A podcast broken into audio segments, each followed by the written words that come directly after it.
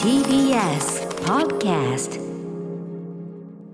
アピールの行方 ザラスト。はいすいません。じね最終回なのにさ時間なくてさねえはい投稿コーナーでございますが、えー非常に好評いただいておりましたが本日最終回アピールの行方発案者のディレクター保坂あかりさんも登場していただいております。お願いします。まあね保坂さんのね企画はまた続きますからね。よろしくお願い。マッチポンプの月曜日いただいてます。ねえはいということで。さあということで最後にいただいたアピールの行方を読ませていただきます、ラジオネームシーサイドスクワットさんからいただいたアピールの行方。はい。歌さん、風戸さん、保坂さん、こんばんは。ちょっと寂しく聞こえるエピソードかもしれませんが、笑って聞いてください。はい。僕は誕生日がウルー年の2月29日です。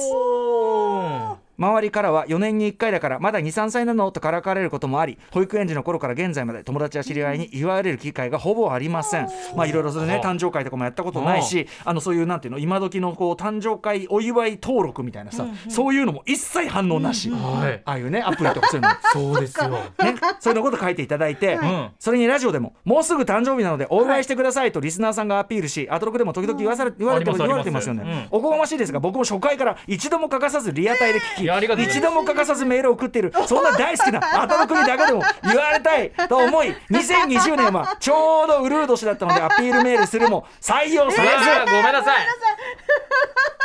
ねごめんなさいね。ごめんなさい。来年こそウルー年のチャンスということで今度は言われたいなと今からアピールしておきます。かっこ笑い。いいじゃんなんかね俺でもねシーサイドスクワットそれね。なんかね見た気がすんだよそのメール。